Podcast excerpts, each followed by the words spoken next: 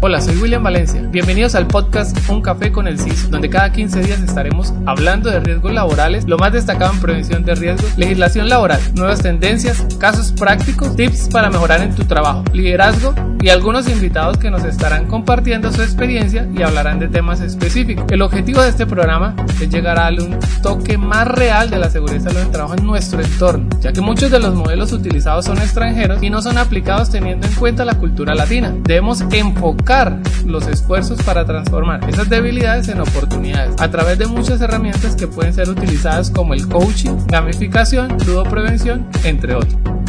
Bienvenidos nuevamente al podcast Un Café con el CISO.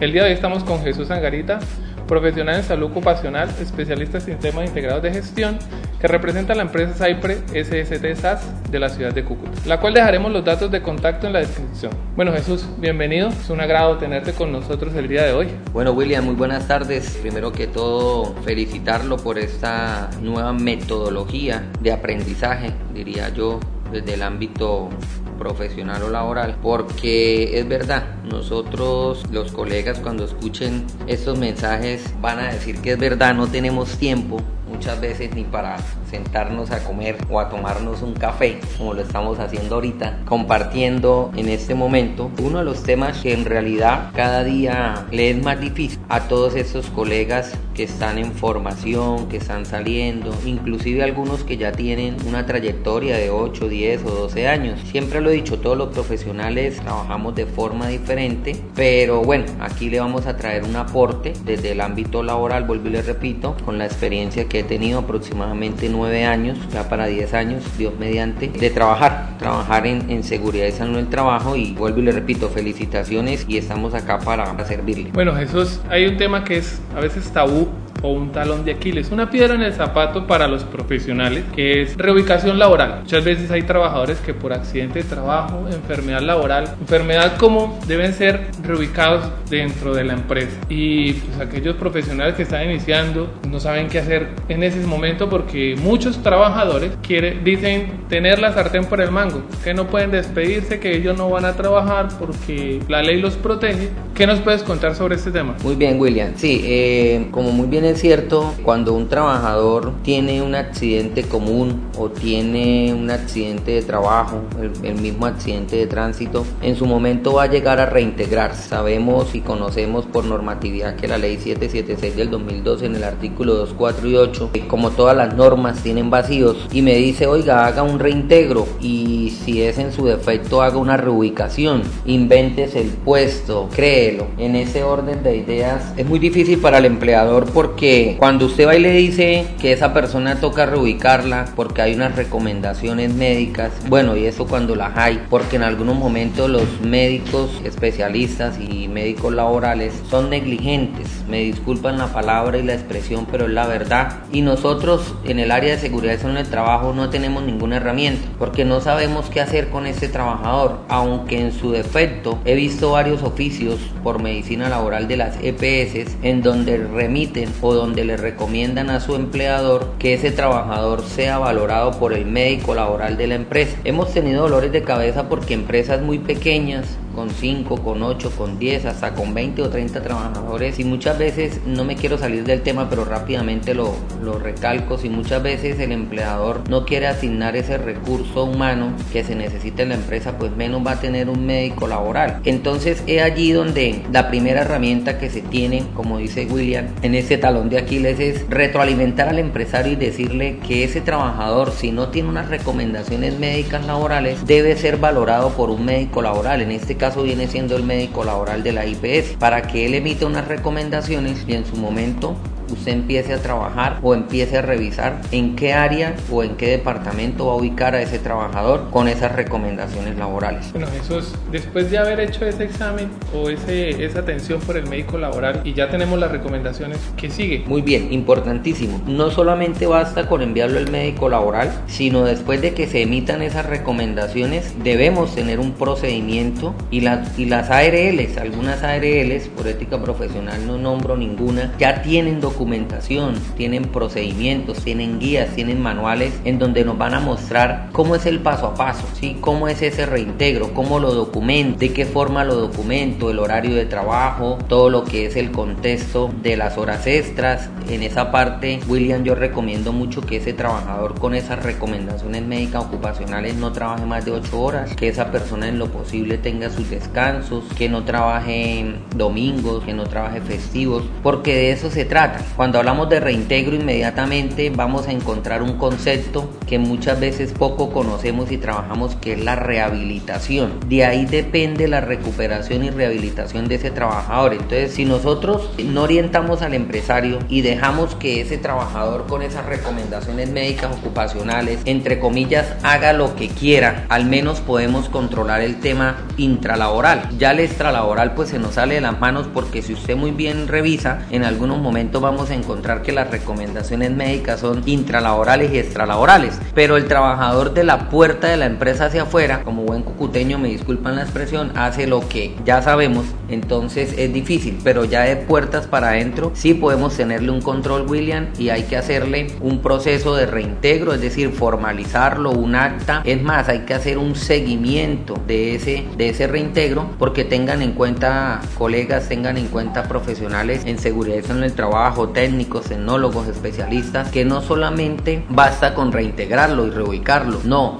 Recuerden que hay que hacerle un seguimiento porque en algunas ocasiones esas recomendaciones son temporales, posiblemente 15 días, 30, 45, 60 o más. Entonces es ahí donde empezamos a hacerle ese seguimiento y hablar con el trabajador, escuchar al trabajador, si es posible involucrar al psicólogo, la psicóloga de la empresa, externo o interno, para darle ese acompañamiento que necesita ese trabajador y repito, rehabilitarlo en el menor tiempo posible, Willy. Cuando me dice rehabilitación, la empresa, ¿qué puede hacer para rehabilitar? Solamente enviarlo al médico, alguna otra estrategia que nos quieras dar o puede hacer, no sé, estudio. ¿Qué podríamos hacer como empresa o el empresario o el, el profesional, el CISO? ¿Cómo puede orientar al empleador para hacer esa rehabilitación? Muy buena la pregunta. Aquí depende de las recomendaciones. Ahorita está de moda mucho el tema laboral, el tema estrés o carga laboral. En ese orden de ideas, casi que el 80% de ese plan de rehabilitación se lo vamos a entregar o dejar a un psicólogo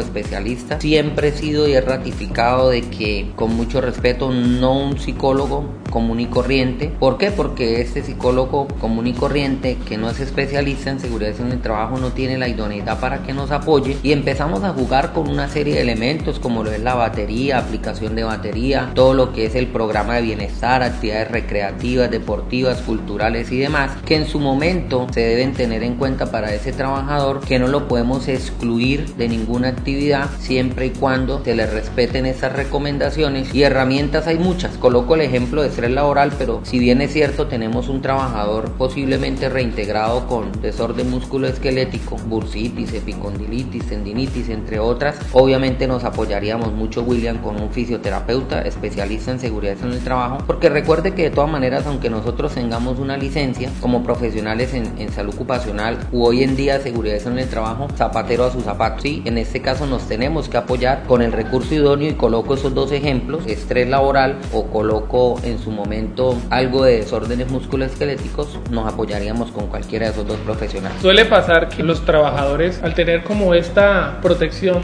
de la ley, de la EPS, del Estado, a veces no quieren trabajar. Yo lo puedo sancionar, lo puedo suspender. ¿Hasta qué punto puedo llegar con él para que él de pronto vea que debe cumplir con su labor? Muy buena la pregunta, William. Importantísimo, señores empresarios y también colegas en una empresa debe existir un reglamento interno de trabajo. Eso es súper importantísimo. Cuando trabajamos de la mano con gerencia, talento humano, seguridad en el trabajo y jurídica, son los cuatro pilares sin desmejorar ninguna otra área de la empresa y sin, excluirla, pero son los cuatro pilares en lo que es el tema de riesgos laborales. ¿Por qué? Porque si yo tengo un buen reglamento interno de trabajo y este trabajador no me cumple con los horarios, este trabajador posiblemente hace bullying a las demás personas, este trabajador cree que por el hecho de tener unas recomendaciones médicas ocupacionales, sí, sabemos que tiene una aforamiento, sabemos que hay protección laboral reforzada, pero hay unos límites y él debe respetar los horarios, él debe cumplir con las normas de seguridad en el trabajo, él debe participar de las actividades de seguridad en el trabajo y seguir cumpliendo con las políticas establecidas por la empresa. Es allí donde uno recomienda que ese trabajador tiene que ser llamado a descargos por talento humano o en su defecto por jurídica, empezar un proceso disciplinario y allí ese trabajador o ese equipo humano se va a dar cuenta que las empresas son empresas legalmente constituidas, que pagan impuestos, que están metidas en el cuento, más cuando nosotros apoyamos como profesionales con licencia, como asesores externos internos y que es una empresa y que realmente ese trabajador tiene que respetar las políticas de la empresa y en su momento cumplir con todas las condiciones porque él es un trabajador dependiente. Eso hay que aclarárselo muy bien y desde el ámbito jurídico laboral que le quede muy claro que él es un trabajador dependiente y debe cumplir con esas políticas establecidas por la empresa. Bueno, colegas, recuerden, el trabajador no puede hacer absolutamente lo que quiera. Debe basarse en las normas de la empresa y hacer un correcto seguimiento. Y no olviden hacer una correcta inducción del proceso, decirle cuáles son las funciones y el horario que debe cumplir, cuáles son las sanciones y establecer muy claro los reglamentos de higiene, las políticas de la empresa, reglamento interno de trabajo, como lo menciona Jesús. Vamos que ya para completar ese tema el día de hoy, regálame cinco consejos prácticos puntuales que pueden utilizar nuestros colegas en este caso. El primero es la protección laboral. La protección laboral reforzada, tengan en cuenta que se da por cualquier origen, ya sea laboral o común. He escuchado a muchos empresarios de que cuando este trabajador se reintegra por origen común no tiene protección laboral reforzada y eso es mentira. Realmente sí tiene protección laboral reforzada porque él goza de manifiesto de, de su estado de salud y en su momento no se puede despedir. Sería el primero que yo recomiendo y que se debe tener en cuenta. El segundo lo dije en la mitad de la conversación, hay que documentar, hay que documentar ese reintegro laboral. Apóyense mucho con los manuales, con las guías que tienen las ARLs, las páginas web de las ARLs tienen mucha información valiosa, entonces apóyense para que soporten ese reintegro y o reubicación laboral. El tercero, realizar un seguimiento según el procedimiento establecido. Usted establece cada cuánto va a ser el seguimiento, yo creería que mensualmente, dependiendo de las recomendaciones. Entonces, importante hacerle el seguimiento a ese trabajador. Tercero, dejarle claro y formalizar el reintegro con el jefe inmediato. Eso es súper importante porque muchas veces el jefe inmediato desconoce cuál es la capacidad física y psicológica de ese trabajador y en su momento puede manifestar que el trabajador no está cumpliendo con sus obligaciones, con sus tareas, pero muchas veces es por tema de recomendación. Entonces hay que dejarle claro al jefe inmediato y formalizar con él ese reintegro. Y una última, tener en cuenta que un trabajador con recomendaciones médicas laborales tiene aforamiento y o protección laboral reforzada, pero vuelvo y repito, debemos apoyarnos mucho con el jurídico laboral de la empresa. Esas serían mis recomendaciones, William, de este tema por el momento. De verdad que muchísimas gracias por la invitación y estaré atento, estaré atento a comentarios, estaré atento a que usted vuelva y me invite a un café con el CISO para aportarle desde mi experiencia todo esto que muchas veces no lo encontramos en cualquier libro o en cualquier normatividad, William. Muchas gracias, bendiciones. Vale, Jesús, muchísimas gracias por habernos acompañado el día de hoy. Creo que ha quedado claro el tema. Esperamos que nuestros colegas que están escuchando el podcast, si tienen algo que retroalimentar, algo que adicionar, alguna pregunta, nos la dejen en el link ahí en los comentarios y pues estaremos buscando otra oportunidad de acercamiento y seguir eh, avanzando en el tema. La idea es que sea corto y puntual y que le sirva a toda la gente que nos escucha. Darte las gracias por acompañarnos en esta ocasión. Los datos de contacto de Cypress, si quieren contactar a Jesús por algún trabajo, alguna asesoría, estarán en los comentarios. Nos vemos en una próxima oportunidad.